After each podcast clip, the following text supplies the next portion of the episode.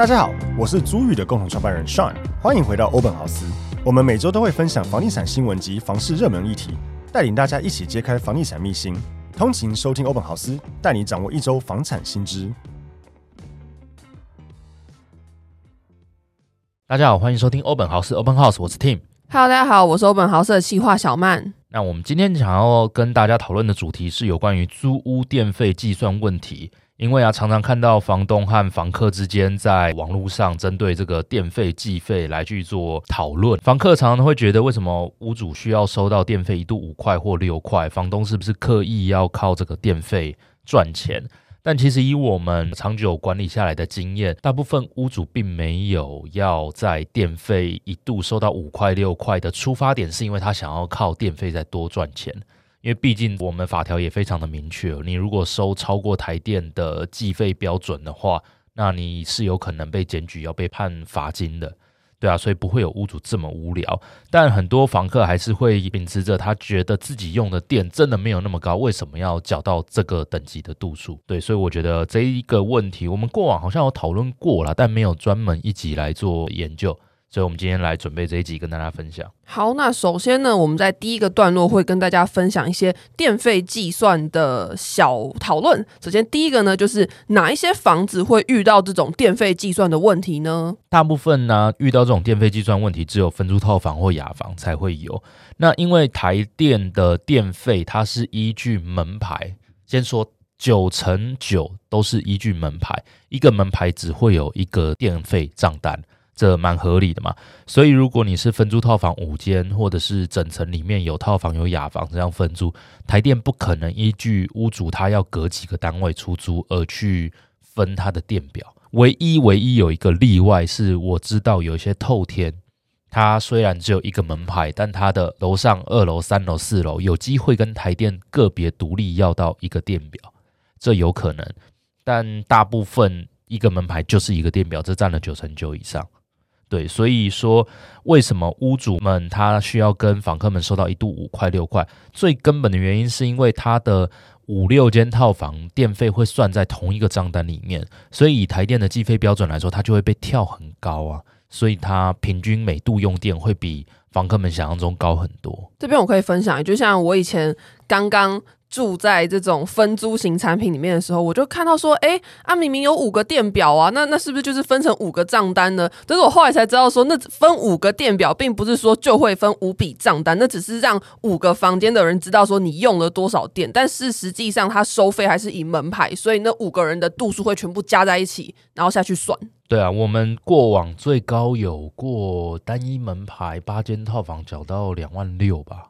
哎，我觉得超级合理，因为像我是那种夏天一直在吹冷气的人，我在夏天，呃，每两个月的度数可以到大概六百多度吧。对啊，那对啊，假设以前一度六块，哎，五块钱好了，六百六五三十，你一个房间就三千块。对啊，一个月两个月就六千，我那边有八间，八六四十八，所以我两万六算少了。所以大家要知道它的计费的算法是怎么算哦。虽然说大家去看台电的计费方式有什么。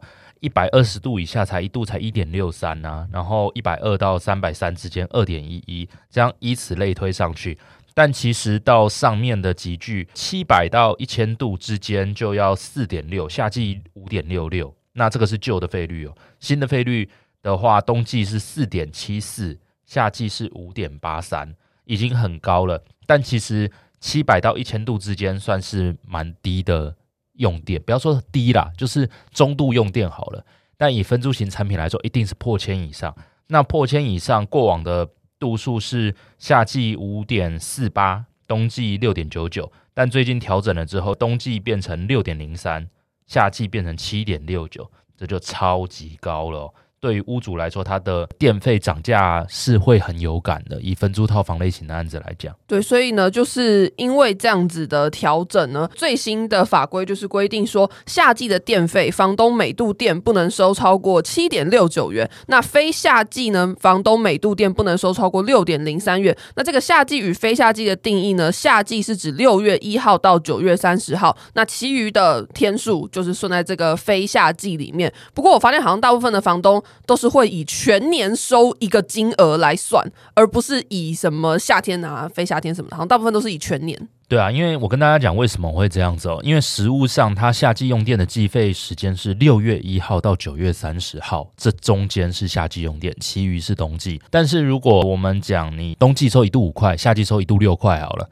那就会遇到是不是屋主一定要在五月三十一号晚上十二点去拍好所有的电表？哦，那很麻烦呢。对，然后到九月三十号的晚上十二点再去拍一次所有电表，来去跟大家结算。哎，这段时间跑的度数就是夏季哦，其他时间是冬季。这其实蛮麻烦的啦，不会有屋主这么闲去干这样子的事情。嗯。所以大概超过一半以上屋主还是以一度多少钱全年维持一个费率来去做他的游戏准则。来去收取电费，这样我觉得可以有一个总结，就假如说你租了房子，他跟你说全年收费六点五，那这个就是已经有问题了，因为非夏季它每度不能收超过六点零三。对对对，如果屋主他要求全年的计费标准超过冬季的上限的话，其实可以去检举他啦，最高罚款是三十万。嗯。这个屋主们你们要注意哦，不要为了电费不要赔钱去撩了一条三十万的罚款，这个是非常没有必要。好，接下来呢，我们就可以进到我发现很多房客会有的问题，就是他们都会提出说，房东收我一度电六块钱合理吗？我其实本来是设五块，但是我现在发现，其实好像六块逐渐变成主流了，五块反而越来越少，所以我想说可以抓这个问题来问，就是房东到底收房客一度电六块钱是合理的金额吗？我觉得收到一度六块合不合理？我个人觉得合理，但是如果我个人说我觉得合理，一定一堆听众或者是房客就会讥笑，就会觉得超级不合理。但是如果分租套房一度收到六块，为什么我觉得它合理？其实我觉得这也是台电的一个大问题，就是它并没有把每一期的账单一度多少钱算个平均值给各位屋主。长期看，你在电费账单上你只看到总金额跟用电度数，对，但是怎么计算怎么来的，而且它的时间又横跨两个月。所以会蛮麻烦的。我认真的有按照台电的那个计电费的标准去拉了一个 Excel 表格，让大家去看调整前、调整后以及夏季、非夏季到底用到多少金额的账单，你平均一度电是多少钱？我大概抓一下好了，假设以两千度好了，每个月用到两千度，我们假设八间套房两千度，这样一间是用几度？八二两百五十度，嗯，搞不好差不多两千度。对，所以如果我们用两千度这个度数，我们先不用说调整前了啦，因为那已经过去了哈。两千度一个电表下，它调整后的夏季账单是一万一千六百九十三，这是一个月哦。嗯，然后如果非夏季是九千三百六十八元，对，所以这个数字乘以二就等于你账单上面。如果出现金额是这样，那表示你平均一个月是两千度，对，就是假设你的一个月的账单大概两万二啦，那你的用电大概就两千度左右。嗯、OK，那我右边还有拉，假设你每个月用到两千度，你平均一度电是多少钱？夏季是五点八五，那冬季是四点六八。哇，那他这样其实收六块钱，我觉得还行啦。对，就是对，它虽然有溢价一点，但大家要知道，你租的房子。要看每个屋主怎么去隔，嗯，对，我们现在讨论都分租套房嘛，嗯，它可能会有公共区域有灯，然后公共区域有摄影机，嗯，然后或者是大部分有些会有热水器装在公共区域的也有，嗯，虽然现在比较普遍的是个别一个独立热水器在房间内。的电热水器蓄热的，但也有一些是装在公共区一个大型锅炉的，嗯，那个超级耗电。如果你分租的是那个，那那个的电费并没有算到每个房客的间分电表下的话，他跟你这样子收，其实我觉得不会过分啊，真的不会过分。刚刚提到的这一个表格啊，我会在这一集播出之后呢，放到欧本豪斯的 LINE 社群，方便大家。诶，无论你是房东还是房客，或甚至你是一般的听众，你不是在做出租，你想了解说啊，那我到底一度电多少钱的话，你也可以看这个表格。所以大家记得点资讯栏加入我们的 LINE 社群，就可以看到这个表格哦。对啊，这个表格其实蛮完整的啦，那也让大家。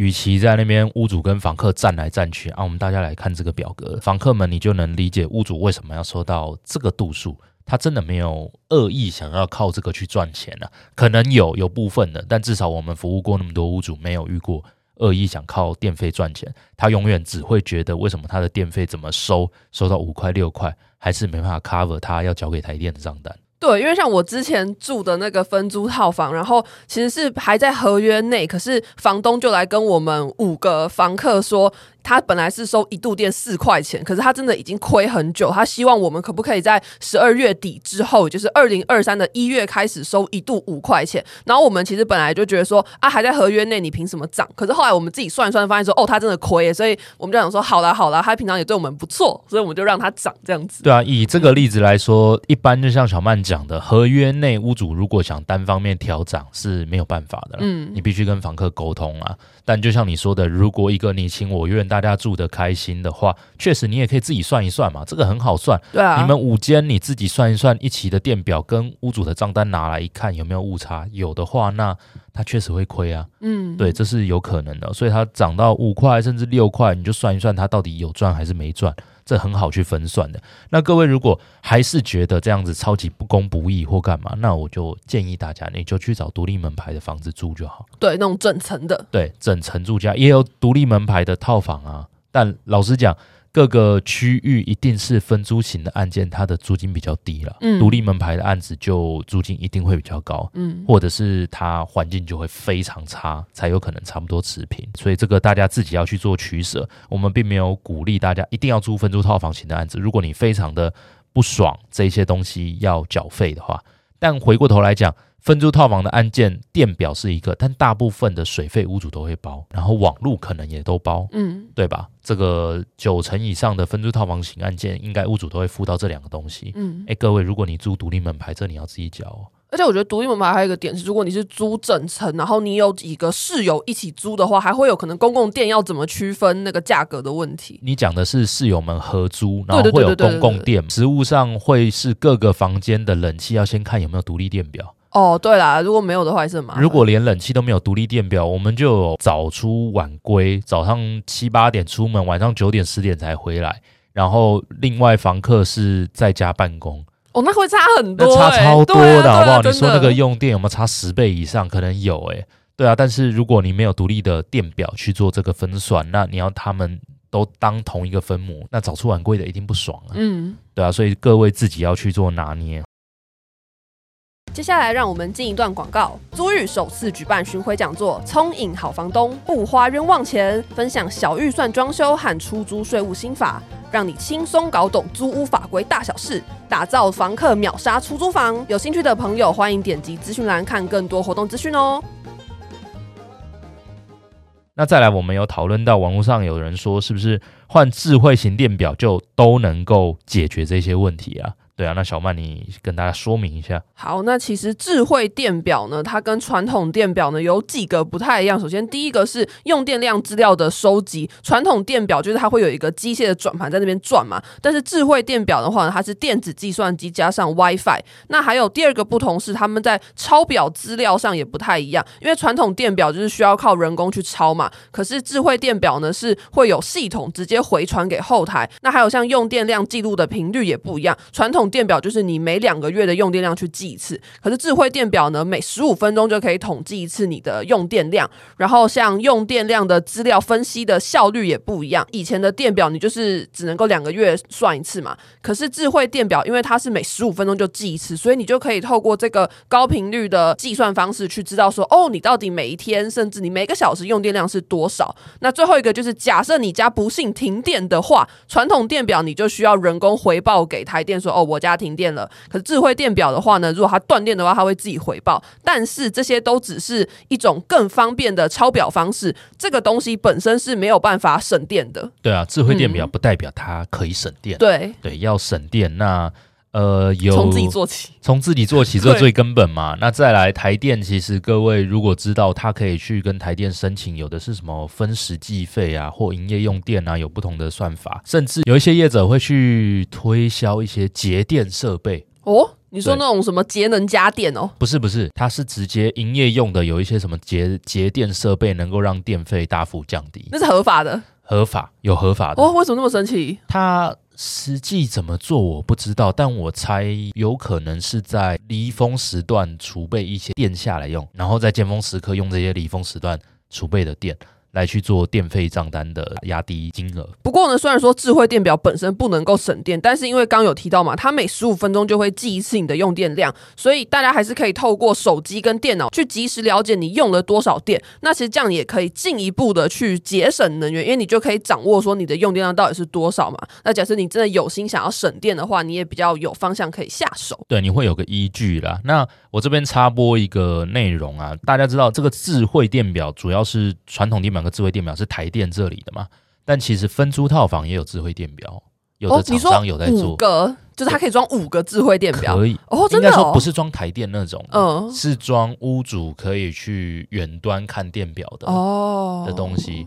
实物上现在业界有在推这样子的东西哦。那它除了方便计算电费，甚至让房客也都可以看到之外，它还有一个最大的用途是如果。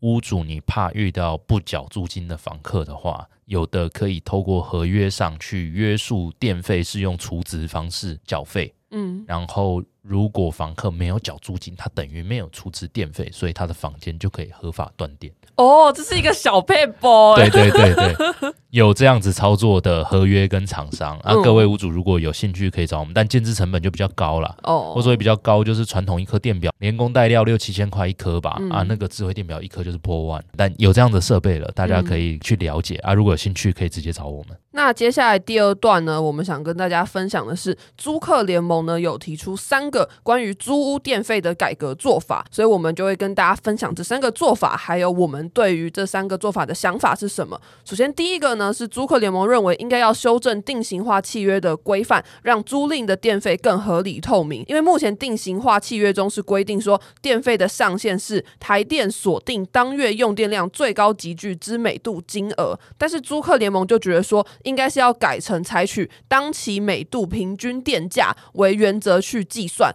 那假设说啊，房东不想要啊，或是他的这个用电样态比较困难，或是说，诶，他有很多这个公共电费是需要分摊的话，那房东就必须要提出证明去跟房客说，哦，你们这边用电吼实在是非常难计算，或者说，哦，我这个公共的电热水器吼实在是吃了很多电，那到底吃多少电？房东必须要提出证明，这样子才能够让这个电费更加透明化，而不是说啊，房东收多少，房客就只能被动的接受。这是一个方法，也蛮明确，就跟我们一开始讲的，我们希望台电在电费账单上能不能明确就写出现在这样这一期的平均一度电是多少钱，让大家看有个依据，这是第一点。但第二点要遇到另一个实务问题是说，如果我们都依照上期账单来去缴这一期电费，它的理论是这样嘛？嗯，对。那会不会有退租时间前后误差刚好跨到冬季或夏季的差异？哦，一定会，我觉得。对啊，哦、那这个差额不一定谁赚谁赢哦。举例来说是。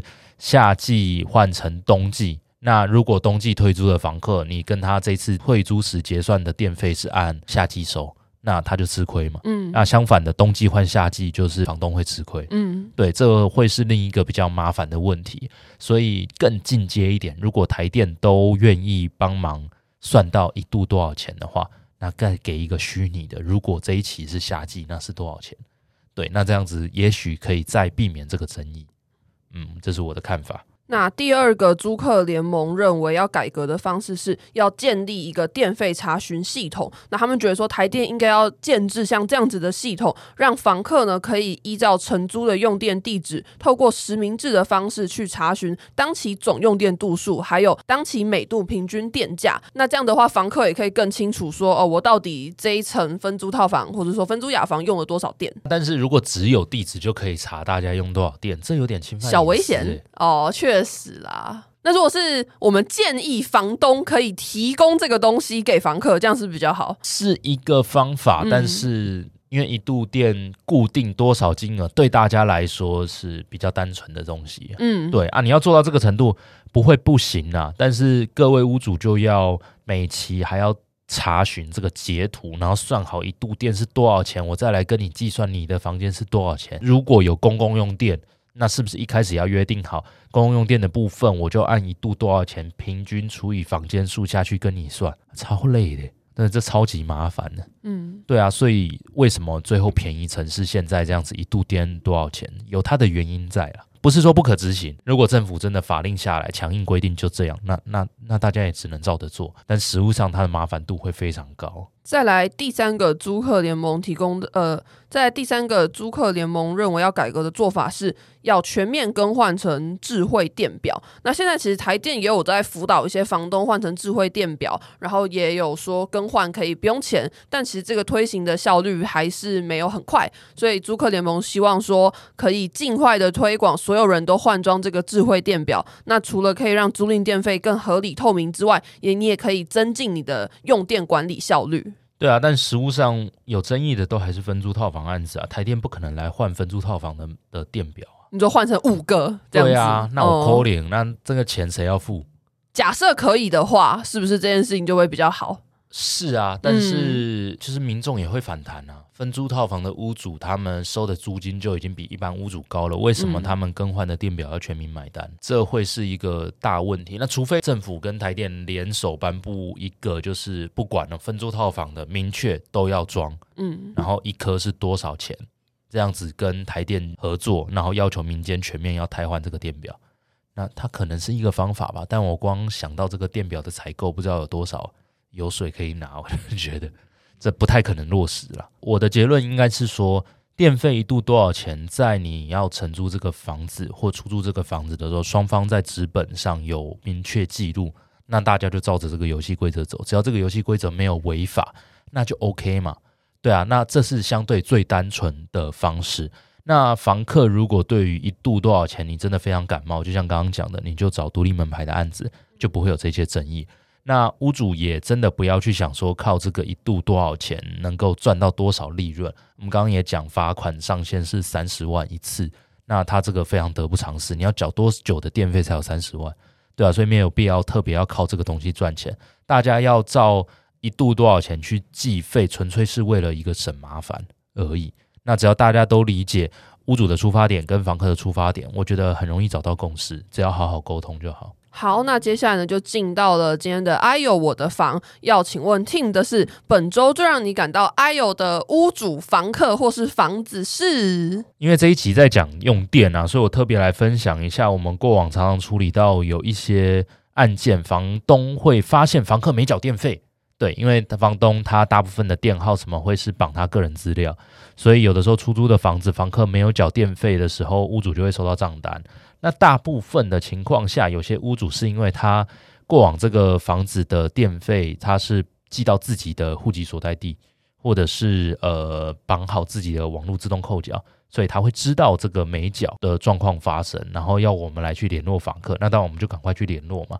但会建议大家，如果房子出租的话，一定要把自动扣缴给停掉，并且电费账单要记现值，这样子房客才会拿得到账单去做缴费。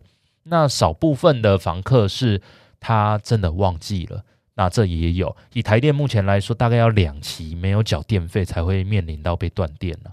对，所以也不到非常强硬，一期两个月呢，两期四个月很久了。对，所以如果遇到这样的状况，房客就赶快去缴就好。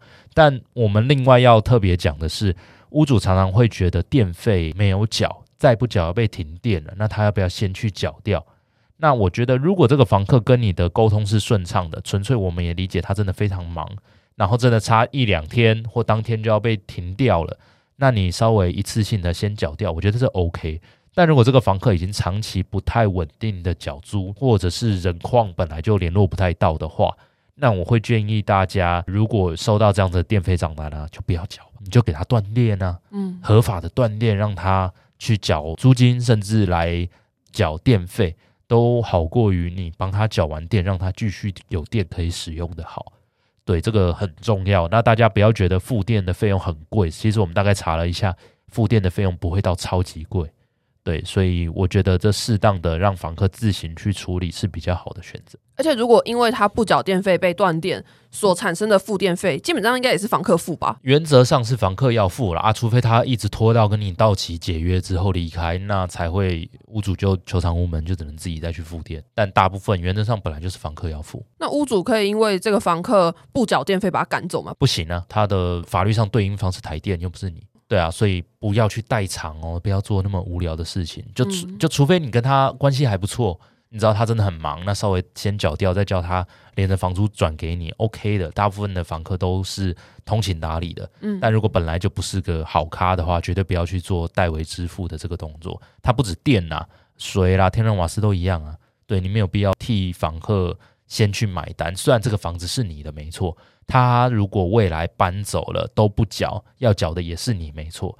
但是在租赁期间内，他没有这些东西用，他的生活非常不方便。